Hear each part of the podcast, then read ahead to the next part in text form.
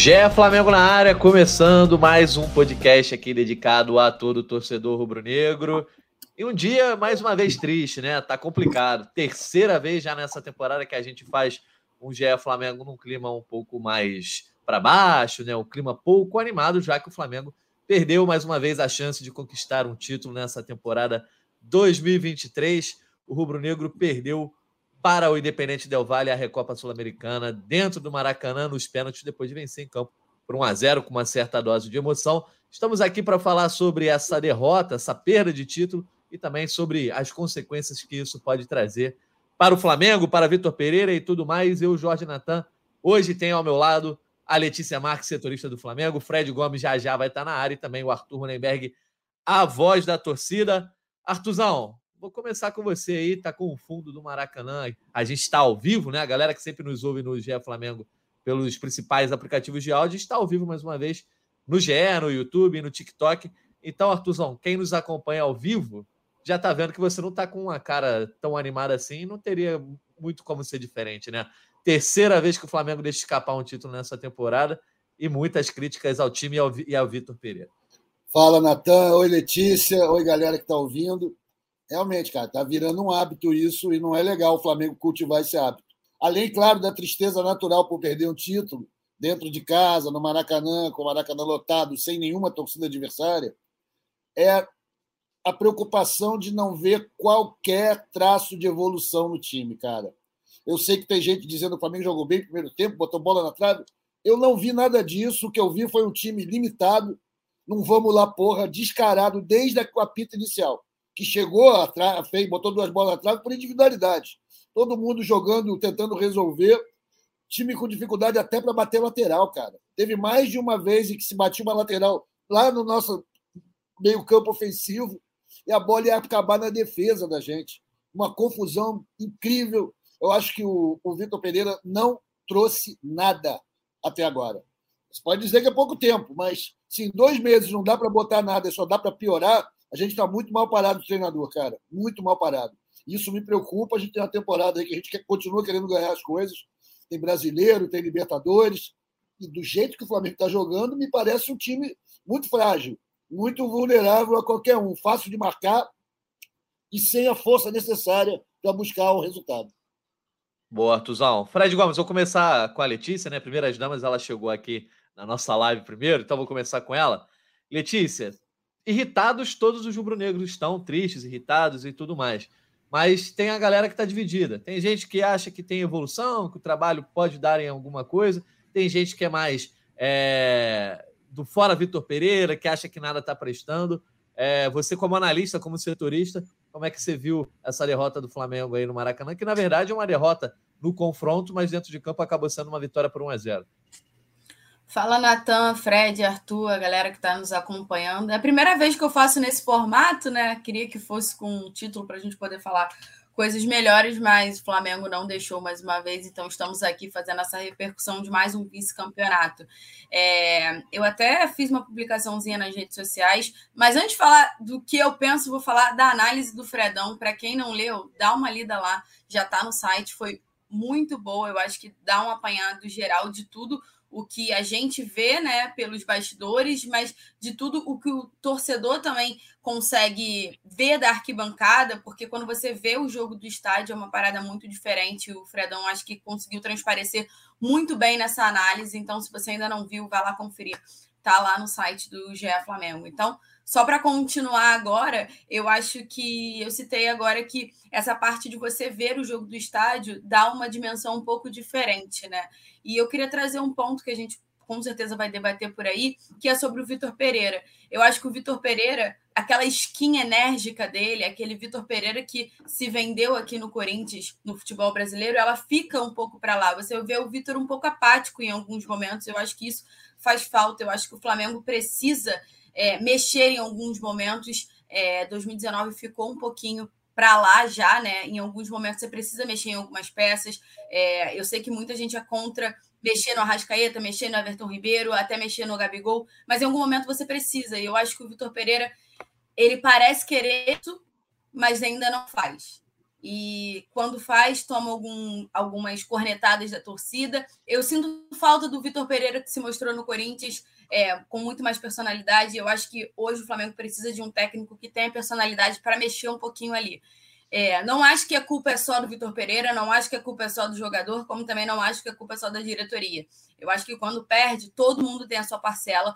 Claro que uns têm mais culpa, outros têm menos, mas a gente vai debater aí isso mas por enquanto é o que eu penso, assim. Eu sinto, eu queria trazer esse ponto. Eu sinto falta do Vitor Pereira enérgico ali à beira do gramado. A torcida ontem foi soberana, eu acho que apoiou pra caramba dentro do Maracanã, no entorno do Maracanã. Eu até comentei com o Fred, a gente até trocou ideia com a galera que estava por lá, que ainda estava um clima muito apático nos arredores do Maracanã. Mas quando entra, quando a torcida enche, né, já lota ali mais de 70 mil pessoas, tenta empurrar o time. O primeiro tempo foi esplêndido assim da torcida do Flamengo, mas não não eu acho que faltou também um pouco de, de crítica no final assim. Teve claro que é, aquele time sem vergonha e tudo mais mas assim quando a bola parou né os pênaltis que o Flamengo perdeu não tinha eu acho que foi uma sensação muito apática Natan. Eu não sei se foi só eu se o Fred também viu isso não sei se o Arthur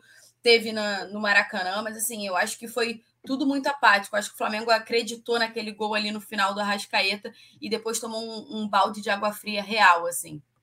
Boa, vamos, vamos por parte, tópico a tópico. Vou pegar o seu gancho aí para chamar o Fred Gomes, que meteu um calvão de cria aqui. Máquina 1, Fred Gomes, né? Eu acho que é a máquina 1 que o Fred Gomes meteu, mas antes deixa eu só vender teu peixe aí, que a Letícia já falou. Tá aqui, ó, no GE. Globo. Análise. Discurso de VP e atuação do Flamengo reforçam que a diretoria arriscou alto no momento errado. E gostei muito do teu texto, né, Fred? Eu sou fã do seu texto do, e de você. Você fala sobre carros, enfim, uma, uma metáfora aí automobilística, enfim, uma boa indicação de texto para o nosso Fred Gomes, que está aqui na nossa live. Obrigado, Natanzinho. É, bom dia a você, boa tarde. Ah, hoje em dia, como é live, pode falar boa tarde mesmo, que agora não tem horário, mas quem estiver ouvindo a gente no podcast mais tarde, boa noite ou bom dia. É, obrigado, Lelê, pela venda. Fala, Arthurzão. E, e Natanzinho, assim, o, o que eu acho em relação ao time é, é justamente isso. assim. Eu acho que o que eu escrevi na minha análise foi justamente o que a gente defende aqui no podcast desde de novembro, desde o dia 25 de novembro, quando Dorival, quando houve o anúncio de que o Dorival não permaneceria. Você apostar no Vitor Pereira, pelo que ele fez fora do país e até pelo que realizou no Corinthians, eu acho que é do jogo. É do jogo você achar que o Flamengo precisa de uma filosofia que o treinador tem que ser sempre europeu. Agora, com três campeonatos importantes que se, avizinhavam, o Flamengo fez essa troca abrupta. É, assim, o Dorival podia ter os problemas. Quando eu faço essa analogia do carro, eu acho o seguinte: se o carro no final do, da temporada apresentava alguns problemas na engrenagem, ali na questão, algumas peças não estavam funcionando, você mexe seja de jogadores, seja de comissão técnica, você tem que ter a maleabilidade para conversar e ajustar com o piloto do carro que estava dando resultado, que estava dando boas voltas no circuito brasileiro e no circuito sul-americano. Só que aí, a partir do momento que você faz essa troca abrupta, você pede uma troca de filosofia, os jogadores têm que se adaptar a uma nova ideia, o clube tem que se adaptar a uma nova ideia, o treinador começa a trabalhar efetivamente com os atletas no dia 2, sendo que mesmo com férias, mesmo com, com o período de inatividade que houve no final do ano passado, você tendo o Dorival, Dorival, mesmo de férias, podia trocar ideia com o jogador, ligar para um Gabigol, ligar para o Everton Ribeiro, ligar para o Davi Luiz. Ó, pessoal, estou pensando isso aqui, o que, que vocês acham? Vamos conversar isso aqui, até pela boa relação que ele tinha. Ó, estou estudando o time do Real Madrid aqui, porque o pensamento era Real Madrid mesmo. O Flamengo não pensou errado de, de cantar Real Madrid, pode esperar, não. O Flamengo mirava era o Real Madrid e acabou parando no Al Hilal. Então, acho que assim a culpa é dividida. O Vitor Pereira ainda não deu um, um padrão ao Flamengo. O Flamengo não tem uma cara ainda. Eu estava lendo a análise do Léo Miranda da mudança para o 3-4-3 ontem. O Flamengo não tem essa cara ainda. O, o Vitor Pereira tem a culpa dele. O, os jogadores têm a culpa dele, que foram ineficientes ontem pra caramba mas a diretoria, para mim, é a maior culpada por conta dessa troca abrupta. E concordo com o Arthur, não vi essa evolução toda. Sei que o discurso está bastante afinado dos jogadores como do treinador, dizendo que, que foram para cima e que não deram nenhuma chance para o Independente Del Valle. Mas a verdade é o seguinte: a zaga jogou muito bem, o time marcou corretamente, mas não dá para você finalizar 26 vezes e não e, e, e, fazer apenas um gol, entendeu? E assim, muito no abafa, 59 cruzamentos segundo o SofaScore.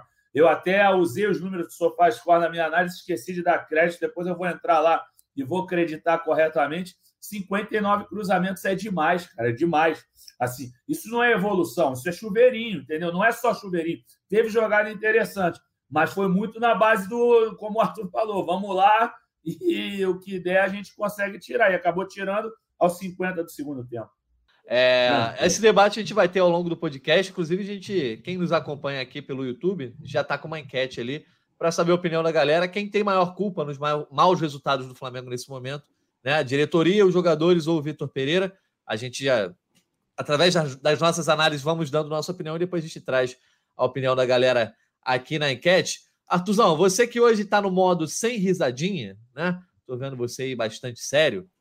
São três títulos perdidos, né? A, a gente conversava no último podcast o que, que a Recopa né, valia, o que, que a Recopa colocava em jogo para o Flamengo, e era a tal da injeção de paz, foi a conclusão que a gente chegou.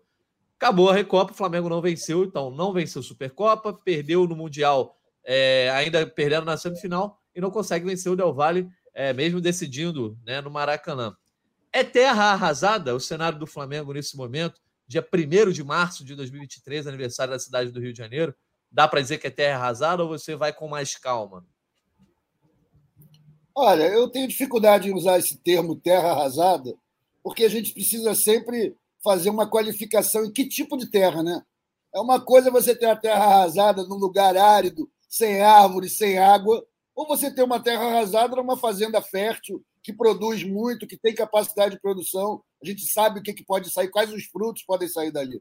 Eu só diria que a, a fazenda está mal administrada, que a fazenda foi deixada na mão de quem não está pensando direito. O Fred, na análise dele, deixou claramente isso nessa analogia que ele fez com o carro.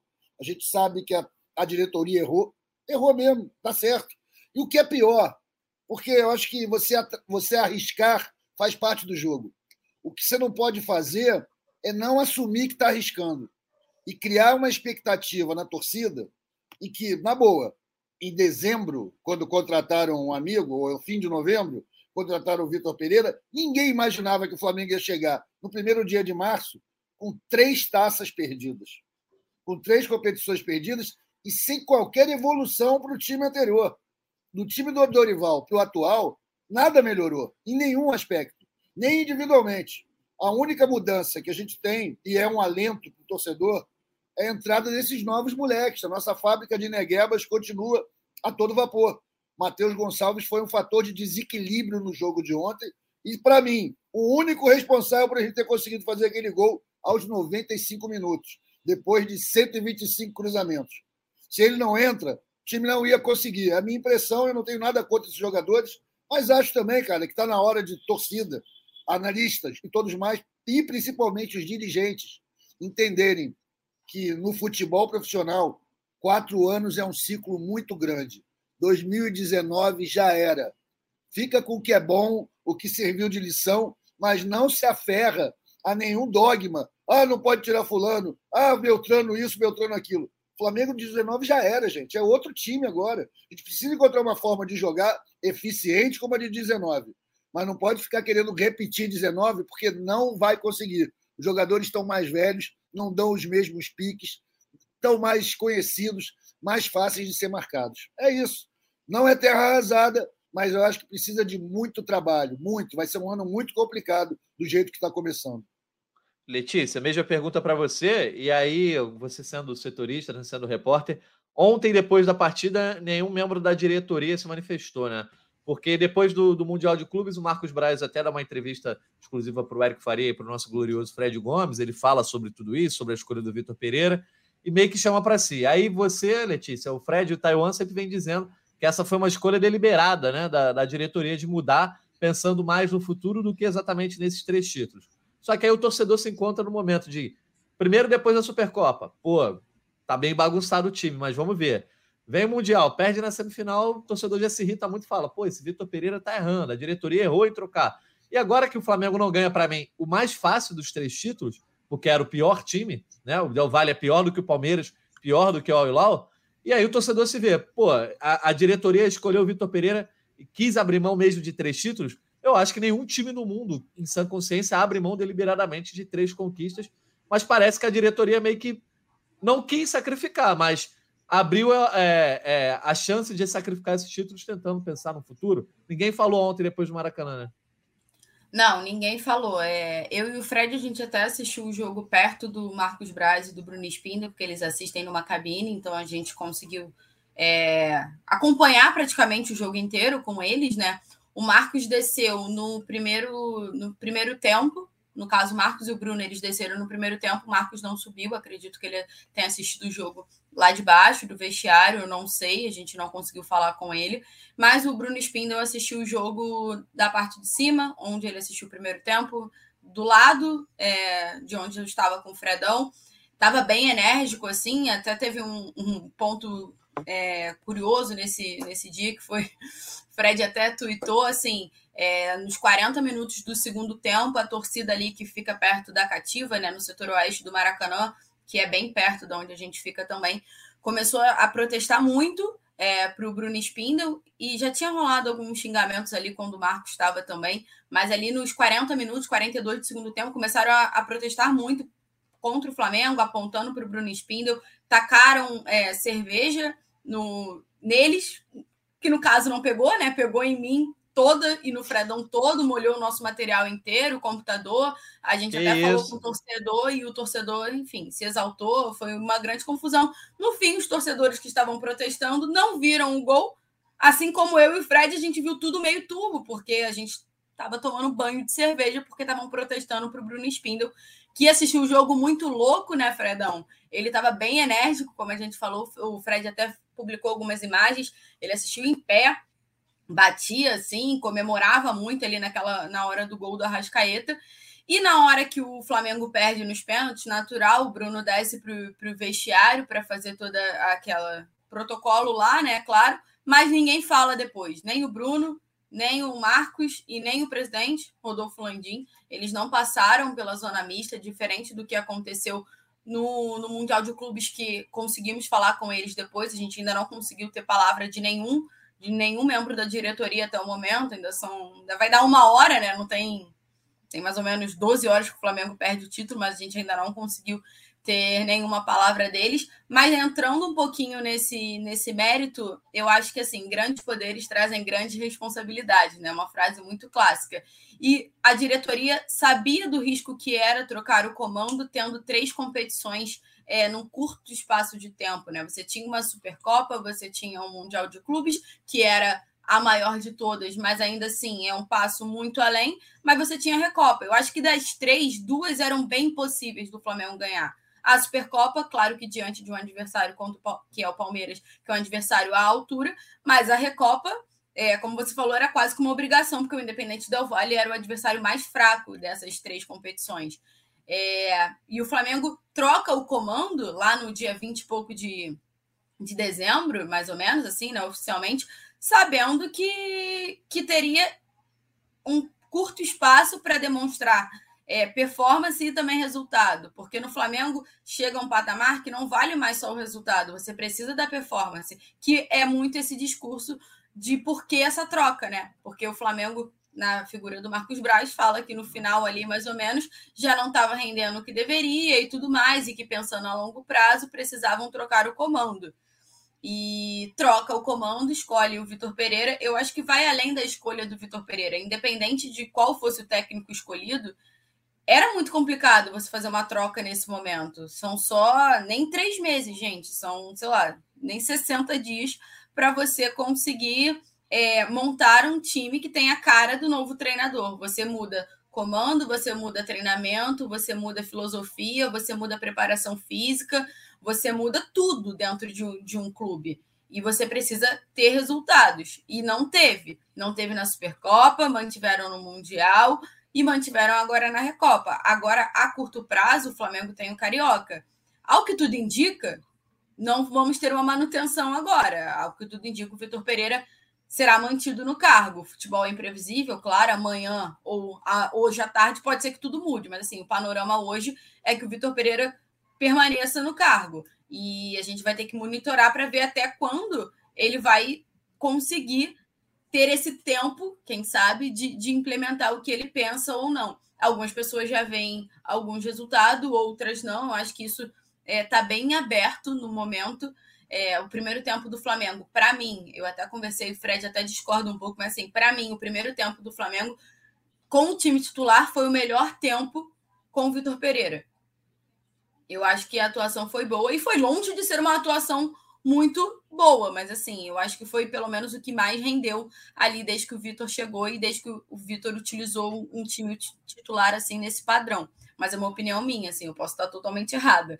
Mas o segundo tempo foi um vazio de ideias, assim, era só bola na, na, na área cruzada, chuveirinho, o que isso lembrou muito o final da temporada de 2022 também, diga-se de passagem.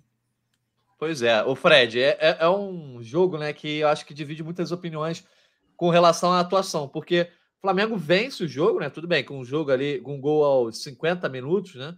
É, mas vence a partida, acaba derrotado na eliminatória, nos pênaltis, ao mesmo tempo cria muitas chances, mas não tem exatamente uma atuação que salta aos olhos de falar, pô, o Flamengo amassou, teve tudo para ganhar. E aí eu te pergunto, o que, que faltou para o Flamengo levar a Recopa? Né? Falando absolutamente agora sobre esse jogo em si, que para muita gente pode ter sido a melhor atuação com o Vitor Pereira, mas não foi suficiente para vencer uma equipe como o Del Valle por pelo menos dois gols de diferença, que evitaria o que os pênaltis que acabaram deixando o Flamengo sem o troféu. Mas foi isso, Natan. Assim, eu, eu, quando a Lelê fala que eu discordei dela, foi no, o nosso papo no intervalo foi assim, ah, eu acho que foi o melhor. Eu falei, eu até acho, Lelê, se a gente pensar no recorte dos outros jogos, qual jogo que há Flamengo e Portuguesa, não dá para medir a Portuguesa é, no, na mesma régua do Independente Del Valle. Só que, assim, é, eu, eu acho que o Flamengo criou no primeiro tempo, empurrou, sim, mas ela falou: ah, não teve é, imaginação, não teve criatividade no segundo tempo e apostou no chuveirinho, mas no primeiro tempo também. A maior parte das jogadas de perigo do Flamengo são de cabeça, entendeu? Então, é, são cruzamentos do Everton Ribeiro, que para mim foi o melhor jogador do Flamengo disparadamente enquanto ele teve pernas.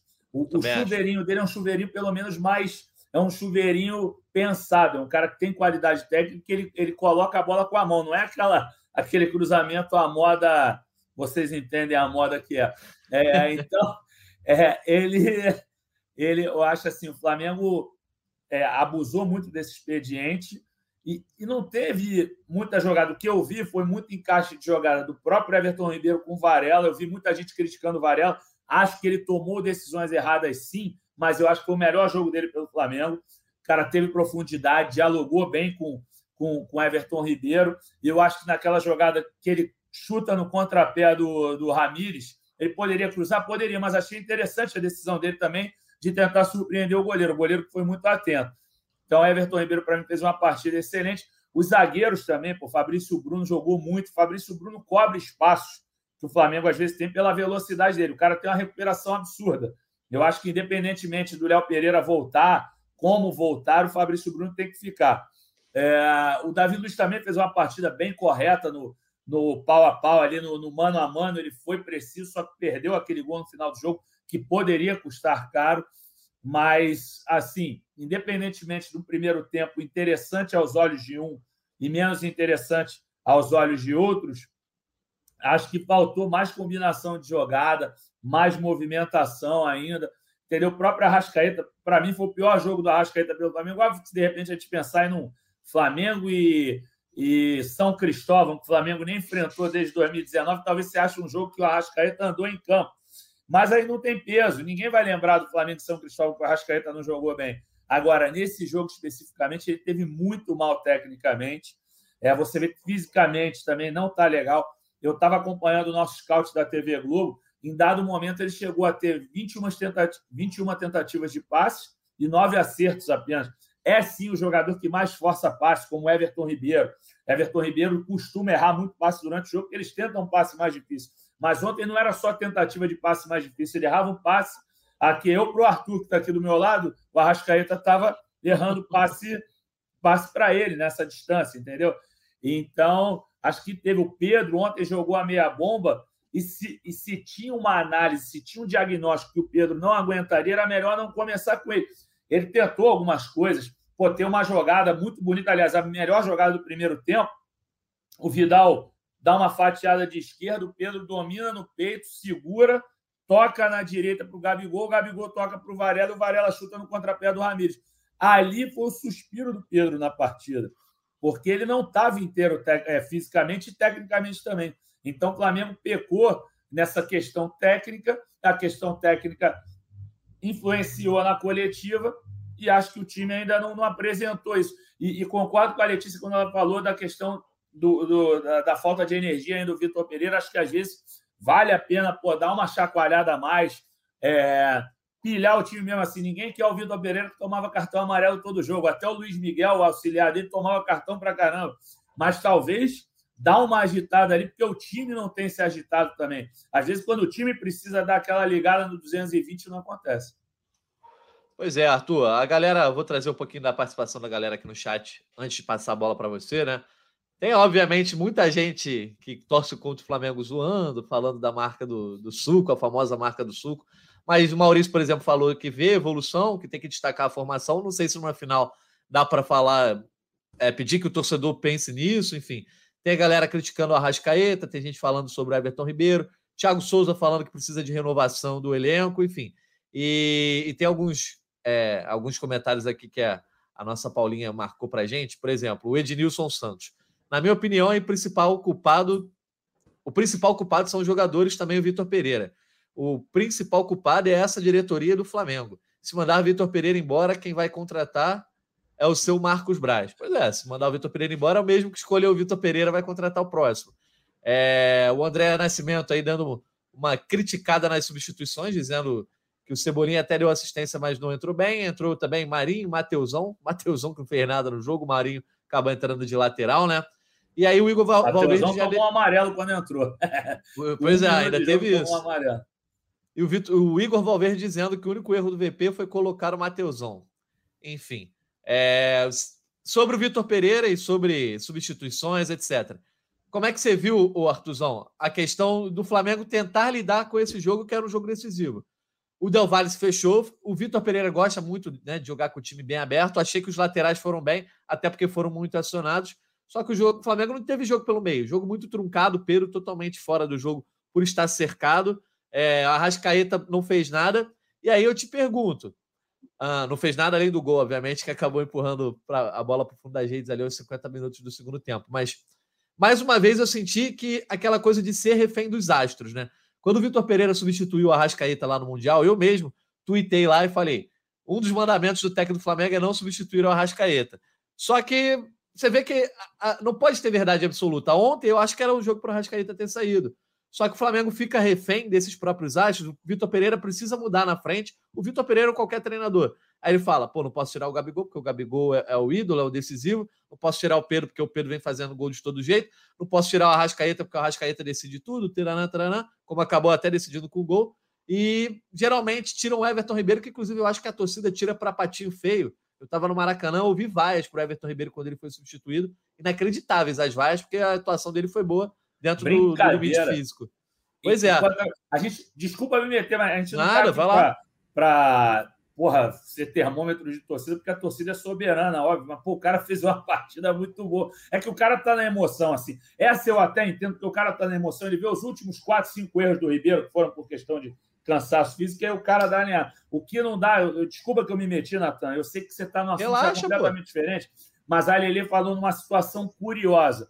Não, pessoal, não é curioso, não. Quando vocês jogaram cerveja na gente, vocês têm que entender o seguinte: eu sei que vocês estão na emoção. Eu sou torcedor também, não vou dizer meu time, mas eu vou no Maracanã, tomo cerveja, não taco cerveja para o alto, que eu não gasto meu dinheiro à toa. Vou pegar 10 reais que eu gastei tá muito caro, né? cerveja para o alto. Dizer que eu nunca ataquei na emoção é mentira, mas tá errado.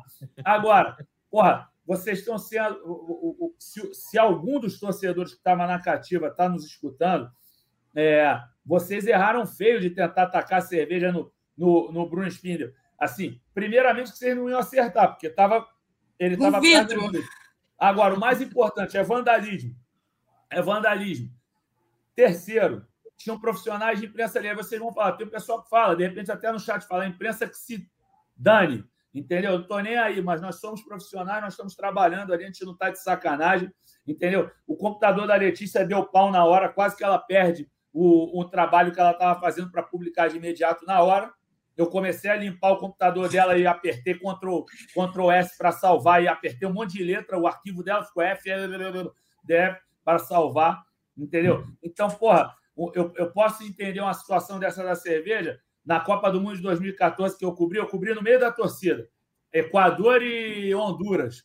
Tacaram cerveja para o alto, eu que estava errado de estar com o computador ali. Agora, eu estava no meu ambiente de trabalho, o cara vem tacar cerveja em cima da gente, entendeu? Então, porra, o computador todo, o computador dando pau, hoje deu problema no computador, isso não está certo, cara. Não é, o Maracanã não é terra sem lei, meu irmão, entendeu? O nego acha que lá pode falar o que for, é, é, cometer ato de racismo, cometer ato preconceituoso, é atacar cerveja nos outros. Então, só fazendo esse parênteses, desculpa e devolvendo aí a palavra que você ia levantar para o Arthur, é porque, pô, meu irmão, não é, não é terra sem lei, não é para você tacar cerveja nos outros.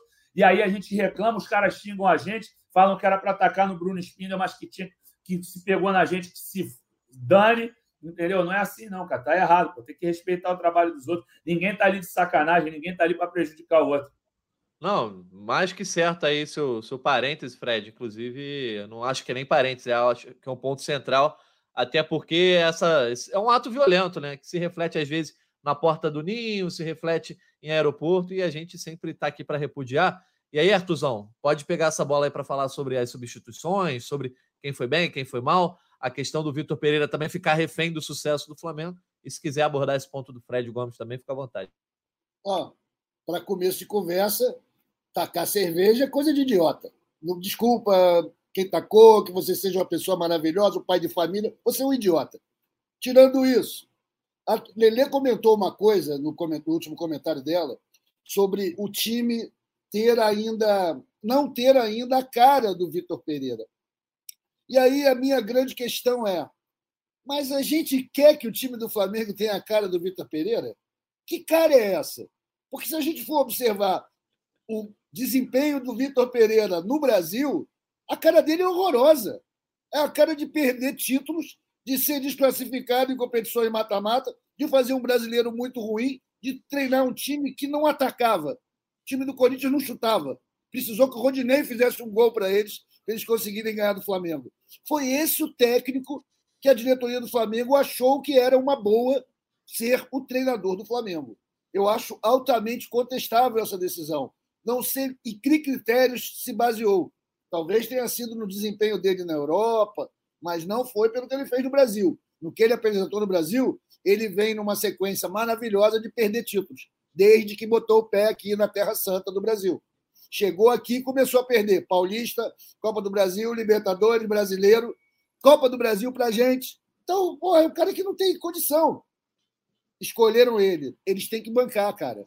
Mas eles não bancam porque ao mesmo tempo eles deixam o técnico com a batata quente de manter tudo como estava. É como aquele livro do Lampedusa, o Leopardo. Né? Vamos manter tudo como estava antes que mudem.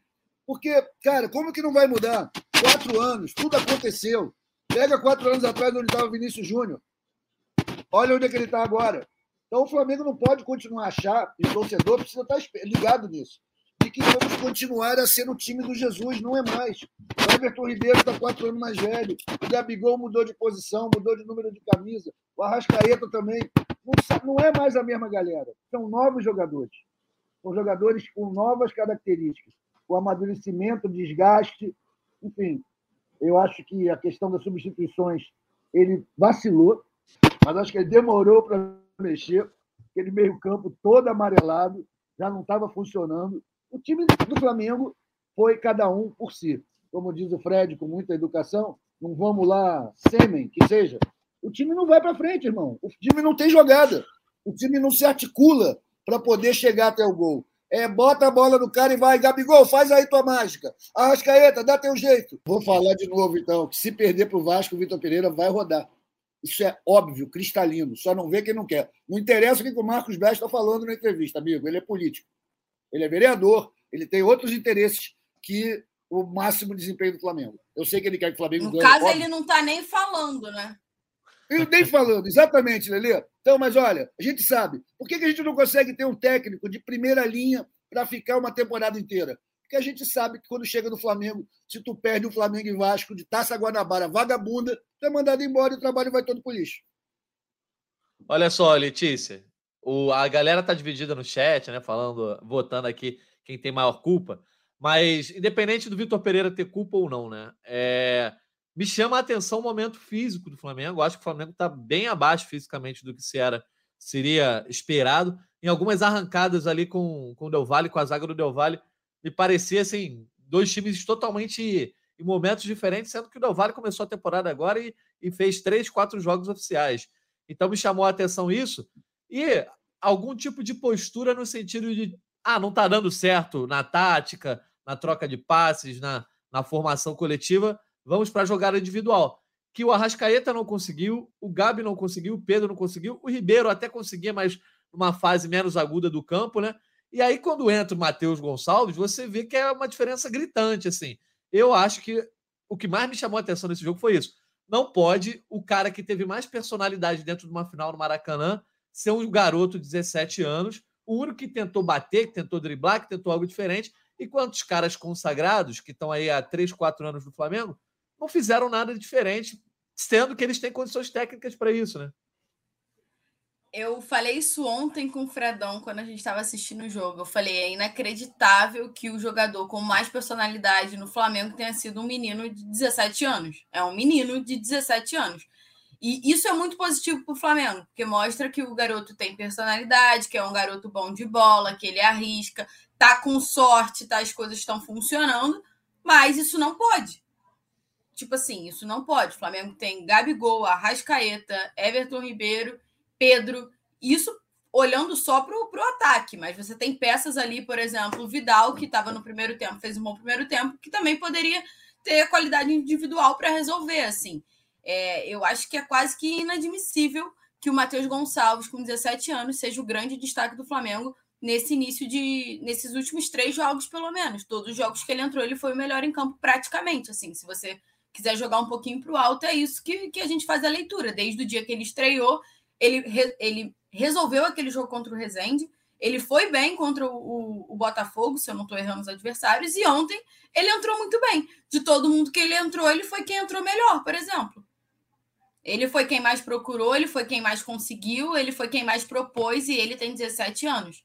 Isso é bom pra caramba para ele, é bom pra caramba para o Flamengo que ganha mais uma opção, mas não é o que se espera de um elenco. O elenco está muito aquém do que pode render ou do que a gente espera que possa render também, porque 2019 já passou tem muito tempo, tá todo mundo muito mais velho, todo mundo mudou muito. Eu acho que o, o Gabigol é um próprio exemplo, assim. É, eu gosto, eu, Letícia, particularmente gosto quando ele sai da área e tenta propor o jogo, tenta procurar, mas eu acho que às vezes ele faz isso demais. Ontem, por exemplo, era um jogo que a bola não chegava para o Pedro. O Gabriel poderia ter tentado é, infiltrar mais com o Pedro ali, tentar alguma coisa diferente, ter uma sacada diferente, ao invés de ir lá no Davi Luiz pegar a bola, como ele fez várias vezes. Ao invés de ir lá no Thiago Maia pedir a bola, como ele faz várias vezes. Assim, eu gosto dessa versão Gabi assistência, dessa versão Gabi meia, dessa versão aí mais completa dele, mas eu acho que em alguns momentos ele precisa dar um passo atrás e tentar ser o Gabigol que, que se esperava, ou o Gabigol que a torcida está acostumada, principalmente num dia que o Pedro não está bem. O Pedro não estava bem, o Pedro muito provavelmente não estava 100% fisicamente, o Pedro não recebia a bola, porque o Pedro também tem partidas agora que ele não estava bem, mas uma bola ele fazia o gol. Mas ontem praticamente ele não teve chance. Teve uma que o Fred citou aqui durante a live, mas assim, a bola praticamente não chegou para ele também. E o Gabigol poderia ter feito algo para ajudar ali naquele momento, diminuir um pouco a linha entre eles. Enfim, é... é, é, bem complicado que o grande destaque seja um menino da base de 17 anos, porque a gente não está falando de um menino da base como o Matheus França, que jogou 2022 inteiro no profissional. Você está falando de um menino que subiu a três jogos. Pois é, eu acho Fred... inacreditável. Assim. Esse claro, comentário da Letícia, que eu acho perfeito, é, tem uma, um dado científico aí, né? O Matheus Gonçalves foi o que sofreu menos influência do Vitor Pereira.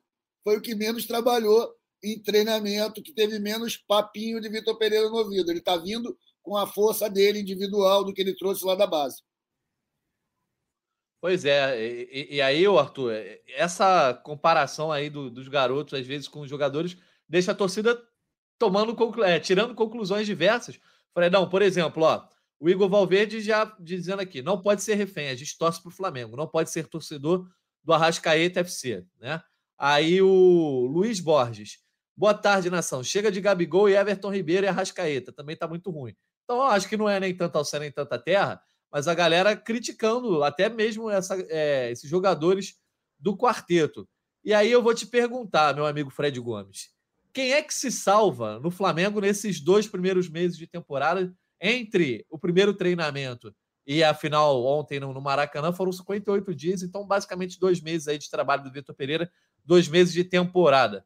É, o Vitor Pereira meio que está dizendo que agora que a, a temporada vai começar, mas não é bem assim. Quem é que se salva nesses dois primeiros meses, em termos de jogadores, em termos de elenco e do que mostraram até agora? Né, desculpa até fazer um preâmbulo antes de entrar na sua pergunta, claro. mas é essa declaração do Vitor Pereira que me deixou muito preocupado, que reforça o erro da diretoria.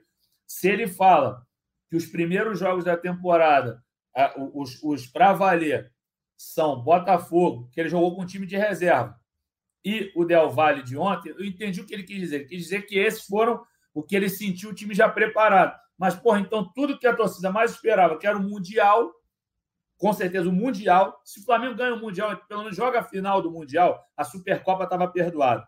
Eu acho, sinceramente. E depois o Del Valle era outra história. Porque todo mundo sabe que esse título com o Del Valle, agora podendo falar com mais tranquilidade depois que perdeu, não é grande coisa, gente. A Copa Sul-Americana não é grande coisa. Se o Flamengo ganha, para o torcedor do Flamengo tirar uma onda com, com o adversário, ah, mais um título internacional dá para fazer essa mas não é grande coisa. O importante era o Mundial. Como é que antes foi pré-temporada, gente? Então, esse que é o negócio. Mas vamos lá, quem se salva nesse, quem se salva nesses dois primeiros meses? Eu acho, assim, por enquanto, Fabrício Bruno, começando da defesa.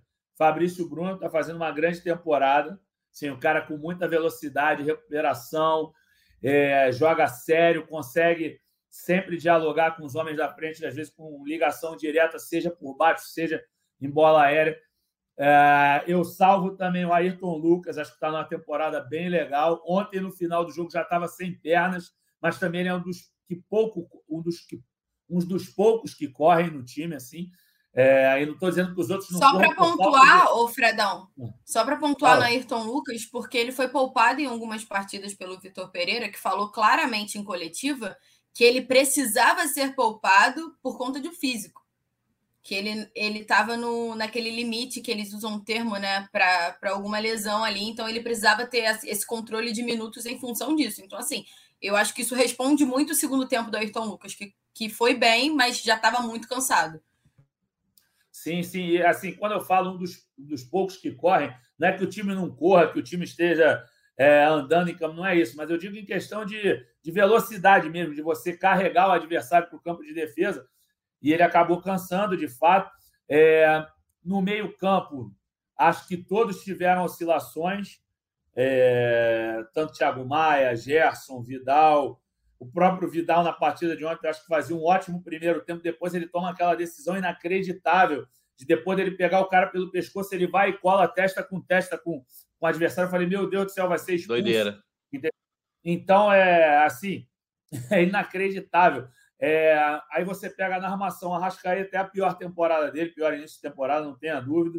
O Everton Ribeiro oscilou bastante, mas acho que já fez ótimos jogos e outros abaixo, então também não dá para falar, ah, não, se salvou e tudo mais.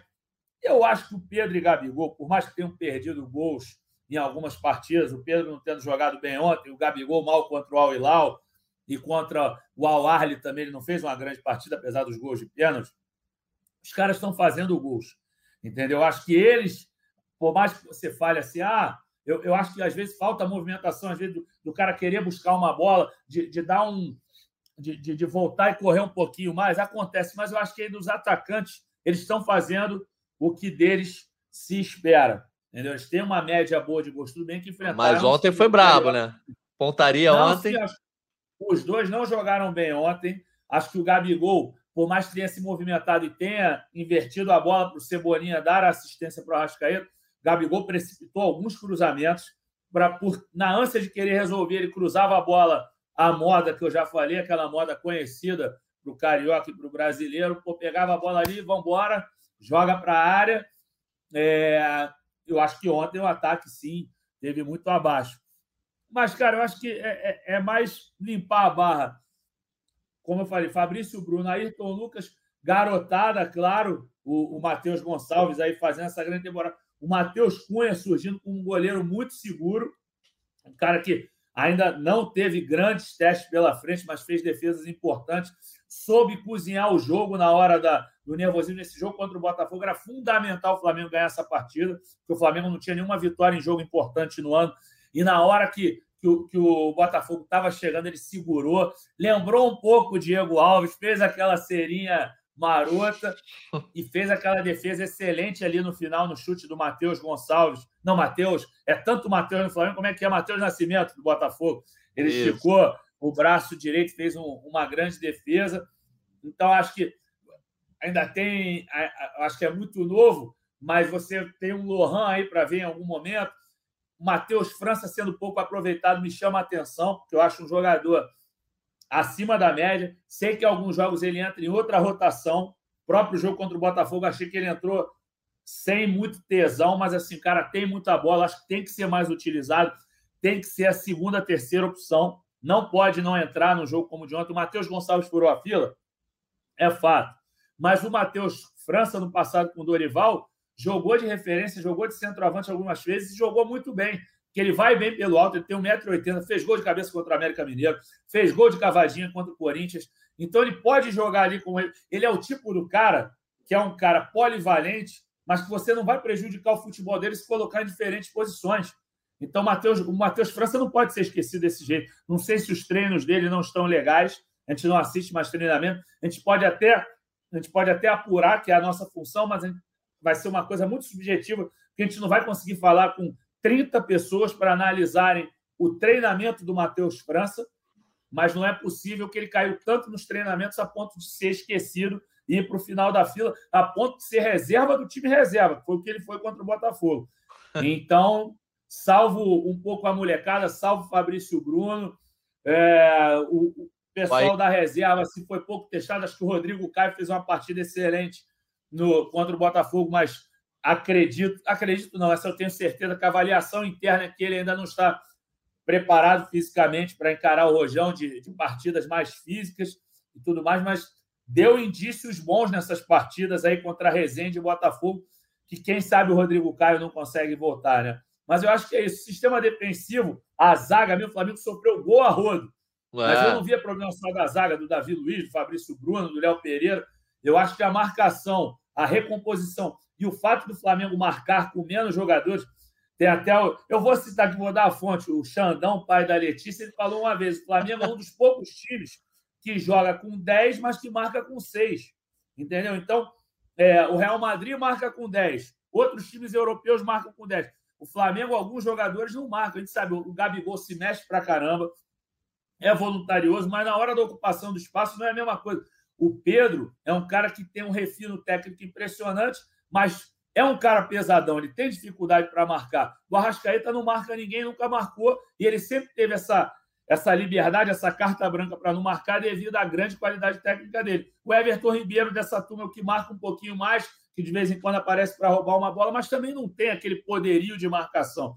Então é isso, pois o é. Flamengo é. já começa o jogo com menos marcadores.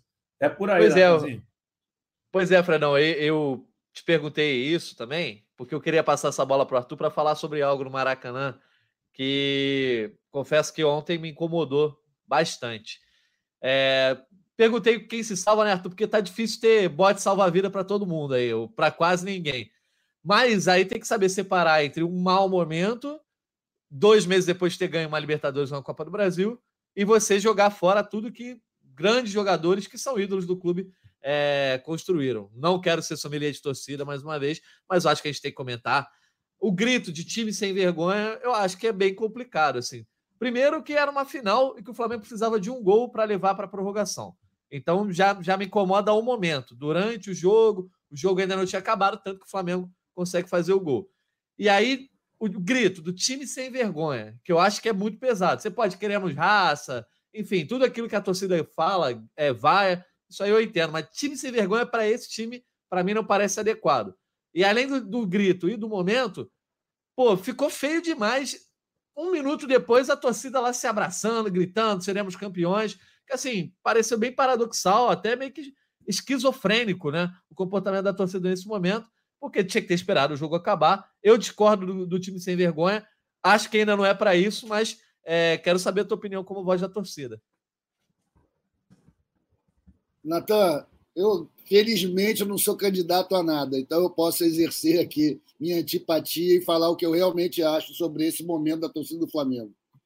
Primeiro que essa torcida que vai hoje ao estádio, que lota o Maracanã hoje em dia, e eu não estou falando de um corte socioeconômico, eu estou falando só de um, sócio, de um corte etário.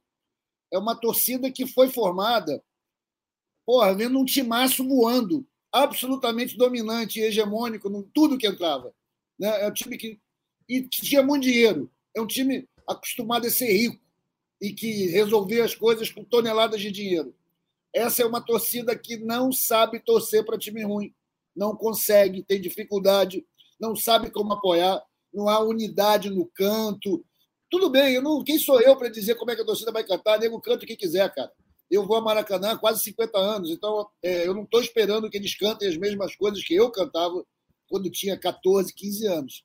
Mas essa música que você citou, né, que é uma música, poxa, uma coisa botafoguense, que nasceu no aeroporto para recepcionar o Botafogo voltando numa derrota para o River Plate na Sul-Americana de 2007.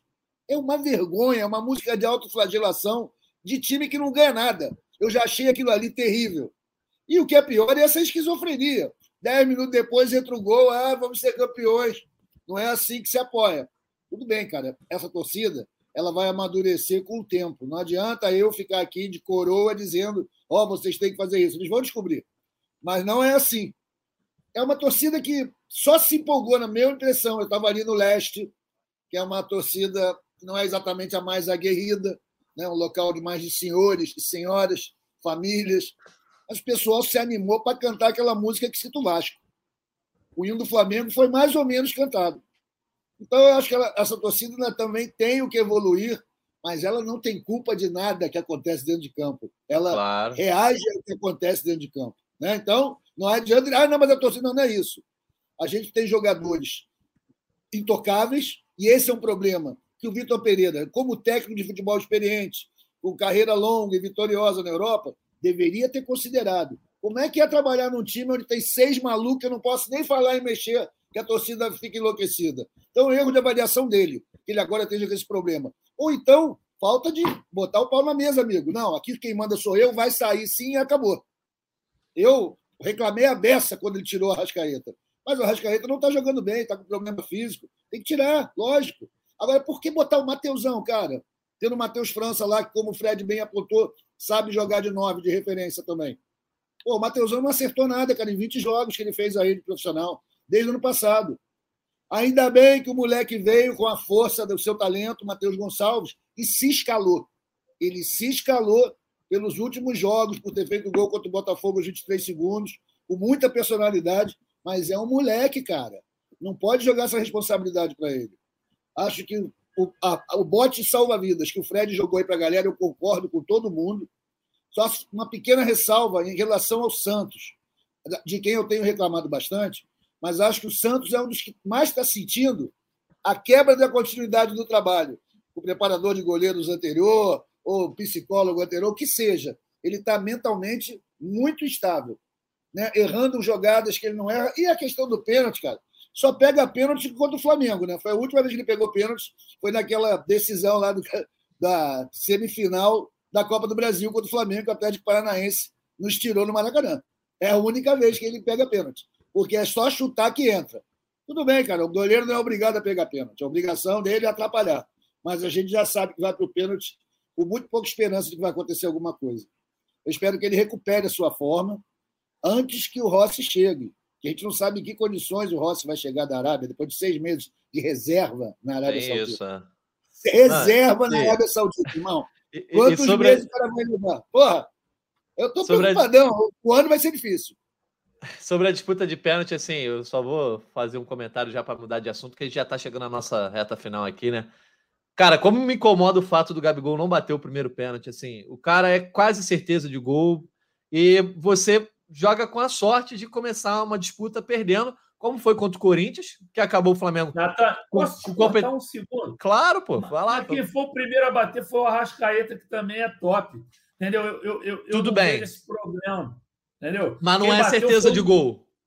Poderia ser o Pedro que bate pênalti, poder... mas o Gabigol, assim, é a bola de segurança do Flamengo na cobrança de pênalti, certo? Eu acho que ele tem que ser sempre o primeiro. Porque aí você começa bot... tentando botar a pressão para outro lado. Aí o Arrascaeta, tudo bem, nem bateu mal, não. Foi mais mérito do goleiro até. Ele estava até com câimbras, enfim. Cara, eu acho que foi o primeiro pênalti que ele perdeu no Flamengo, o Arrascaeta. Sinceramente. É, mas me incomoda, assim. Me incomoda eu, porque. O que eu... mais me incomoda é porque eu levo muito a regra. Quem fez o gol Salvador não bate pênalti. Eu não sei porquê, é sempre assim, e aí sempre batem e perde. Na hora eu virei para o Fred e falei: ele tá lembrando o William Arão, que faz aquele gol, Essa vai bater o pênalti e perde. É até uma heresia. O Arrascaeta tá lembrando o William Arão. Você entendeu, né? respeito ao William Arão, de mas assim. Né? o, Arrasca, Deus, o Arrascaeta né? cobrando o pênalti, ele de fato Olha, se eu fosse técnica ou se eu fosse dirigente, o que fosse, no meu clube, fez o gol Salvador, não bate pênalti. Sério. Ia ser assim. sei lá quem ia bater. Olha, olha que ironia, Só galera. Não ia bater. O Flamengo ficou entre 2004 e 2018 sem perder nenhuma disputa de pênalti. Desde que o André Bahia perdeu na final de Rio São Paulo, uma eliminatória de Rio São Paulo para o Santos, com times horrorosos, a gente não perdia depois de pênalti. Agora, com timaço, vive perdendo, cara. Virou um hábito isso daí. Isso é preocupante demais. E, e no Maracanã, né? Teve lá contra o Atlético Paranaense, enfim, isso é complicado ah, mesmo. Ah, sim, Atlético Paranaense. Sem Atlético falar o final do Copa do Brasil, o, o Diego. É o, Racing, o Racing foi o caso do Ilharão, né? Que a Letícia tinha comentado aí com a gente. O Ilharão faz o gol e depois acaba perdendo o pênalti. Mas olha só, então, indo para a nossa reta final, vamos falar um pouquinho sobre informação, por quê? A galera tá aqui falando do Vitor Pereira o tempo todo, inclusive trazendo o resultado da enquete, né? Foram mais 600 votos aqui. Diretoria tá levando essa eleição de quem tem maior culpa nos maus resultados. 51% da galera votando na diretoria, Vitor Pereira com 26% e depois jogadores com 23%. Mas a gente sabe, né, que o treinador acaba sempre sendo o elo mais fraco nessa, nessa questão, porque a diretoria é quem manda, então eles não vão se trocar normalmente, né? Os jogadores é difícil você fazer uma limpa no meio da temporada, então geralmente a corda estoura no lado do técnico. E aí a galera, certamente batendo muito no Vitor Pereira, até pela comparação com o Dorival, eu tinha visto aqui um comentário, achei, do Ronald, dizendo: já está na hora de engolir esse orgulho, admitir os erros e contratar o velhinho JJ, até mesmo para acabar esse fantasma do Flamengo que não terá outro técnico ao Jorge Jesus. Eu não estou falando assim que tem que demitir o Vitor Pereira agora e tal, mas eu acho, eu penso nessa linha. Já falei outras vezes aqui no GE Flamengo. Acaba logo com esse negócio de a sombra do Jorge Jesus contratando ele. Mas, enfim, falando sobre informação, Letícia e Fred. Vitor Pereira, mantido no cargo, pelo menos até agora, às 1h38 do dia 1 de março de 2023. A gente sabe que no Flamengo né, nem tudo que se fala se escreve, mas a princípio ele estará no comando aí diante do Vasco. E aí quero saber: existe algum, é, algum blá blá blá com relação a perder o clássico, tá fora? Vai depender depois do Fluminense? Até o Carioca, pelo menos, ele está assegurado. O que, que vocês têm aí de informação, meus dois setoristas? É, pelo que a gente procurou saber até agora, não tem nada nesse sentido ainda de do Vasco ser o, o limite para o Vitor Pereira. A gente procurou uma pessoa aqui, outra ali, mas o pessoal ainda está bem calado, a verdade é essa. É, o que eu posso dizer assim, em relação ao vestiário ontem, o Marcos Braz foi ao vestiário, foi lá no sentido da força para os jogadores. O Bruno Spindel também esteve, mas não falou. Agora, o Rodolfo Landim não foi ao vestiário depois da derrota. Ele estava lá é, entregando a placa ao Zico, assistiu ao jogo, claro, mas depois do jogo ele não esteve no vestiário. É, sinceramente, pensando aqui com a cabeça dessa diretoria que quer de alguma forma mostrar convicção e manter o Vitor Pereira, como o Marcos Braz disse entrevista ao Eric é, e a mim, depois da eliminação no Mundial, ainda acredito que mesmo que o Flamengo perca para o Vasco, o Flamengo tem uma semifinal de Carioca para jogar. Entendeu? Então, vai demitir agora? Vai trazer quem? Entendeu? A questão é essa. Tem alguém no mercado agora?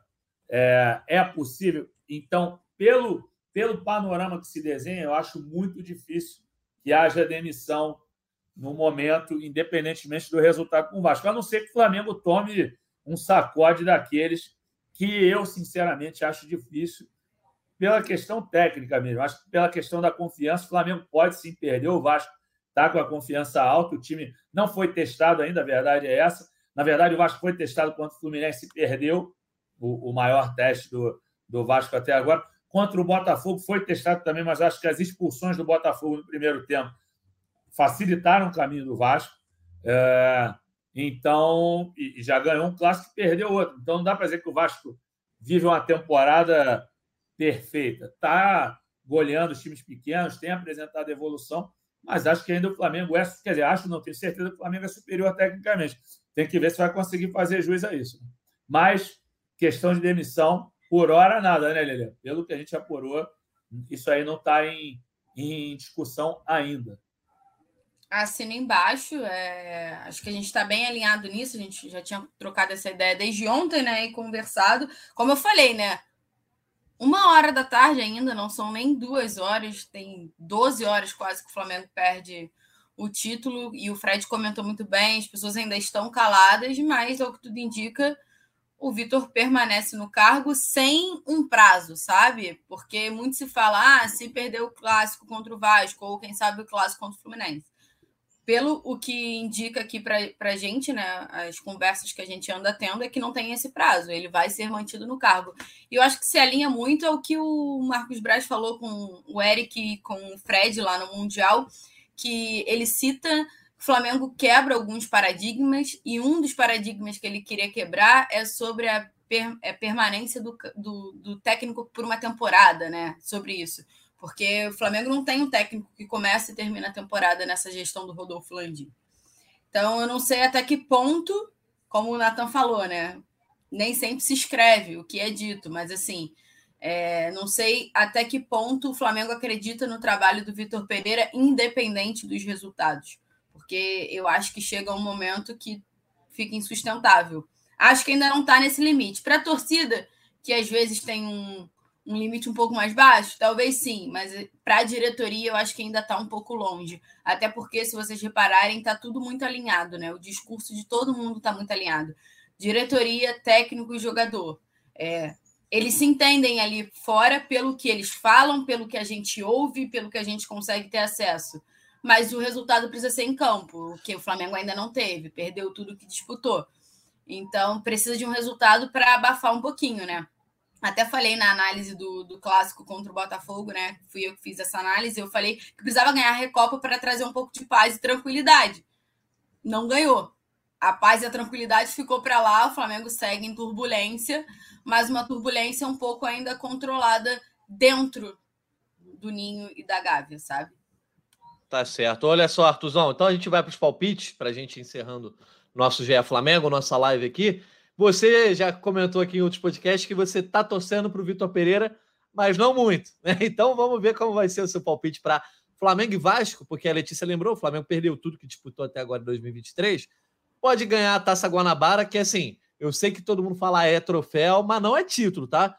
Taça Guanabara já deixou de ser título há muito tempo, pode posar para foto, mas eu nessa situação, o Flamengo tendo perdido três títulos, eu nem comemoraria isso aí, pegaria o troféu tiraria a fotinho e deixaria no museu, porque é, turno de. O Carioca já não é muito para se comemorar, né? Nenhum estadual hoje em dia eu acho que já perdeu muito valor.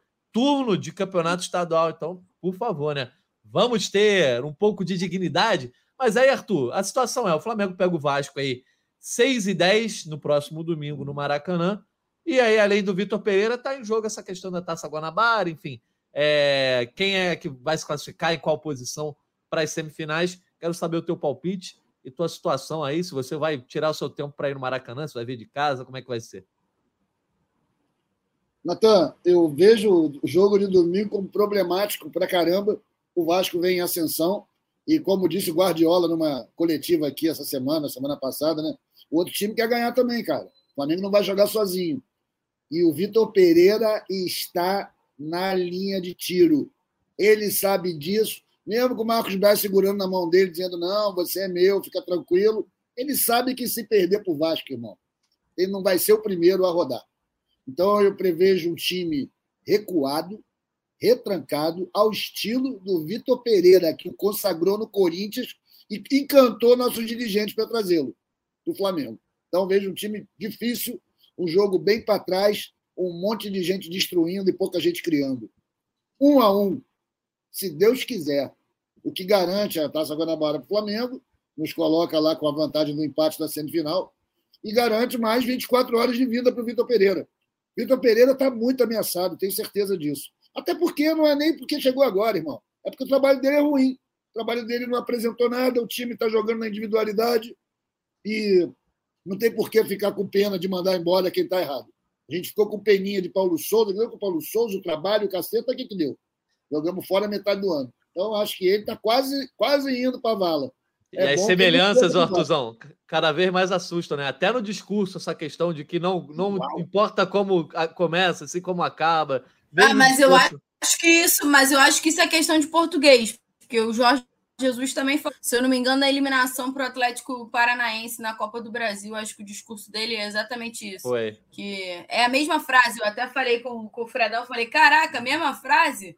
Aí o Fred, falou. pô, não lembro. Eu falei, cara, ele falou, e ele ainda fala, ele ainda entra um pouco mais nisso, que ele fala sobre as oito rodadas iniciais e as oito rodadas finais, né? O que ele fala do Campeonato Brasileiro. É, isso de quando acaba que vale é totalmente Jorge Jesus. Ele já foi lá no arquivo dele para ah, vou mandar essa daqui que o português mandou. Só que, meu irmão, até a torcida. Não, e detalhe, saiu todo mundo falando isso. O Gerson falou isso, e o Fabrício Bruno falou isso, e eu acho que o Marinho também. Então, assim, foi um discurso realmente alinhado Ué. ali. É, eles estão com mídia treino forte lá. É, mas assim, o Fred, também me, me chama a atenção, porque essa certeza de que vai sempre acontecer em 2022 não existe, né? Porque, ah, beleza, ano passado começou errado e terminou maravilhosamente bem. Mas a tendência é que quando começa errado, o fim não seja exatamente o melhor. Não, exatamente. Assim, eu, eu não vou na linha ainda do Arthur da questão da troca do técnico, que eu acho assim, é, de fato, ainda está no início do trabalho, mas eu acho o seguinte: não dá para esperar que nem esperou no ano passado, quando o brasileiro foi para as cucuias. Eu acho que a, a avaliação tem que ser dura, você tem que cobrar e a diretoria tem que ser, tem que fazer autocrítica e ter a certeza que ela errou nessa troca às vésperas das competições mais importantes perdão, da competição mais importante do ano, que é, aquele, é o seguinte: se o Flamengo ganha o Mundial, a temporada seria. Teria cobrança depois? Teria, mas seria muito mais tranquilo se fizesse um papel digno no Mundial. O grande problema dessa temporada é o Mundial, porque é aquilo. Se o Flamengo ganha o Mundial, a Recopa do Flamengo podia perder, o pessoal está dando risada no Maracanã, entendeu? É, e eu acho que não ia perder. Se ganha o Mundial, ia chegar com com aquela euforia e ia claro. conseguir dar sequência. Então, ah, eu acho que a avaliação tem que ser constante, não tem jeito, é, para ver se vai dar liga ou não. Porque às vezes o cara tem a melhor das intenções, tem uma baita comissão técnica, mas às vezes não casa com o elenco. Eu vejo, como a Letícia falou da questão da energia e tudo mais dele, ele vem, pelo que eu ouvi, inclusive, não é só impressão, é apuração, tem gente com uma sensação de que o Vitor Pereira não está sendo ele como ele era no Corinthians, porque ele está tentando não se indispor com os jogadores. Ele saiu do Corinthians sendo muito mal falado pelos atletas. Antes se falava em off, e aí a, a, a imprensa de São Paulo falou isso. Nós reforçamos aqui com a apuração. E aí a imprensa apanhou, não, que estão inventando, que querem criar crise em cima do novo treinador do Flamengo, mas o Roger Guedes acabou de dar uma declaração aí que o elenco ficou feliz quando o Vitor Pereira foi embora. Outros jogadores falaram, falaram isso, o elenco do Corinthians não gostava dele. No Flamengo ele está chegando ele tá... devagar até demais, né? Devagarinho, ele está usando esse discurso conciliatório o tempo inteiro. É o tempo inteiro ele ele ele está pisando em ovos para não Sim. causar. Ele, ele reparou como o jogador brasileiro preza por essa questão do ambiente por um ambiente paternalista, às vezes, e ele está tentando não, não atrapalhar esse ambiente positivo do Flamengo. O Fredão. Só que aí. Diga. Não, eu ia só falar para depois você encerrar, você já emendar o palpite, que a gente tem que encerrar a nossa live já já. Não, vamos embora então. Não, eu, eu, só vou me alongar em duas besteiras, porque assim, a gente, a gente falou sério o tempo inteiro, porque o, o, o podcast hoje merece. Mas uma coisa é o seguinte: esse calvão foi o seguinte: eu fui cortar o cabelo botar uma máquina maior em cima e outra embaixo. E aí eu, sem querer, passei a minha nora e fiz isso. Mas até que deu para corrigir um pouco. Tá bonito. A outra, essa menina ao fundo do, do Arthur Mulherbeck tá me chamando, ela tá com esse olhar assim, aí eu falo, caraca. É minha filha, pô, minha filha mais nova, a Emília. É tua filha mesmo? Aí. É. Tá meio, meio irritada, meio preocupada, né? Ela, tá ela aqui, ficou ó, alegre pra caramba ontem no Maracanã. Nossa, ela estava muito feliz. Ô, Fredão, aproveita, Aproveita então e emenda teu palpite aí para Flamengo e Vasco. Agora, é... um a um igual do Arthur. Um a um para Fred, para Arthur. Letícia Marques, teu palpite aí. Ninguém vai botar o Flamengo vencendo esse clássico. Olha o sinal dos pontos um. aí. 2 a 1 um. 2 a 1 um, então. Tá beleza. Eu vou ficar no 1 a 0 Vou no, no meu palpite tranquilo aqui de 1 a 0 Flamengo vencendo para ter um pouquinho de paz aí antes de pegar o Fluminense. Então é isso, ó. Passamos um pouco hoje de uma hora, né? A gente vai tentar sempre fazer o nosso podcast aqui, nossa live, em uma hora, mas hoje o dia merecia um pouquinho mais de comentários, até porque, né? Crise não é sempre, ou é, que tem no nosso Rubro Negro. Arthur Mullenberg, destaque final rapidamente. O meu destaque final é para torcida do Flamengo. Essa que eu reclamo, que canta música feia, que apoia pouco, mas que bota a cara, que estava lá ontem de forma pacífica, entrando sem nenhum tumulto, Maracanã só com o rubro-negro. Muito legal a energia no estádio, muito boa. A torcida comparece, eu acho maneiraço. As gerações estão chegando, vai mudando mesmo. E é ela que faz a diferença, cara. E é a pressão dela que é fundamental para que a diretoria se mova e faça o que tenha que fazer se for necessário. Eu não estou aqui querendo direcionar o voto de ninguém que tem que mandar o cara embora, não. Mas que quando esse momento chegar, a torcida esteja sabendo o que está acontecendo que a torcida assuma seu papel de fazer a pressão. Porque, meu amigo, os caras gostam muito de ganhar, os caras gostam muito de título, mas não gostam do Flamengo como o torcedor gosta. Quem gosta ah, do é. Flamengo é o torcedor. O jogador tem a carreira dele, tem a família dele. O Flamengo vem lá em quarto, quinto lugar, e está certo. Não é uma crítica, é só uma constatação. Quem coloca o Flamengo em primeiro lugar e quer ganhar tudo é a gente. Então, parabéns para a torcida do Flamengo por mais essa jornada que teve um desfecho infeliz, mas a gente continua. E domingo, provavelmente, como eu sou muito corno, eu devo ir ao Maracanã de novo. tá certo. Valeu, Artuzão. Letícia, rapidinho, teu destaque final. Para entrar nesse comentário do Arthur, né? A torcida do Flamengo fez o maior público desde a, do novo Maracanã, né? Superando aquele Flamengo e Palmeiras do Brasileirão do ano passado. Então a torcida de um lado fez a parte, esperava um resultado em campo e, de novo, me, me assusta como a torcida deixou o estádio muda. Eu acho que, que foi um baque muito grande. Mas, torcedores, clássico, né? Clássico é clássico, nada como um clássico contra o Vasco para quem vai assistir da arquibancada.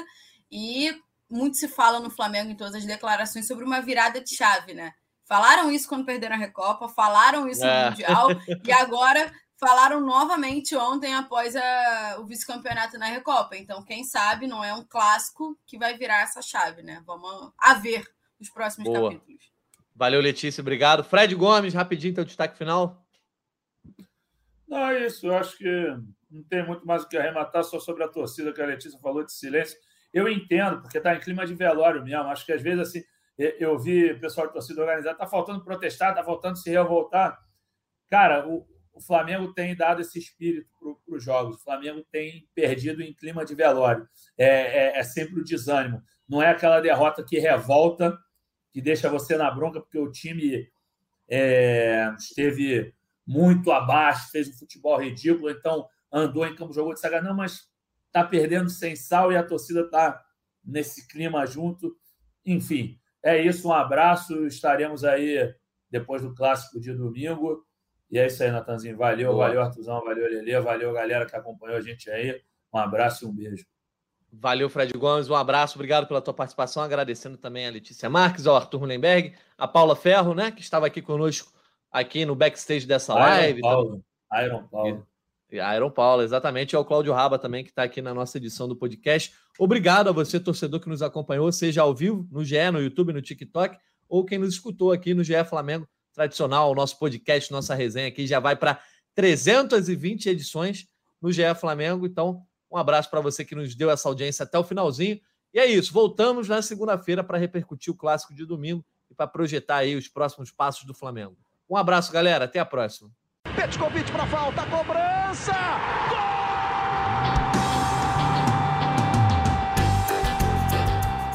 Sabe de quem? Rubro-negro, da nação, é o GE Flamengo.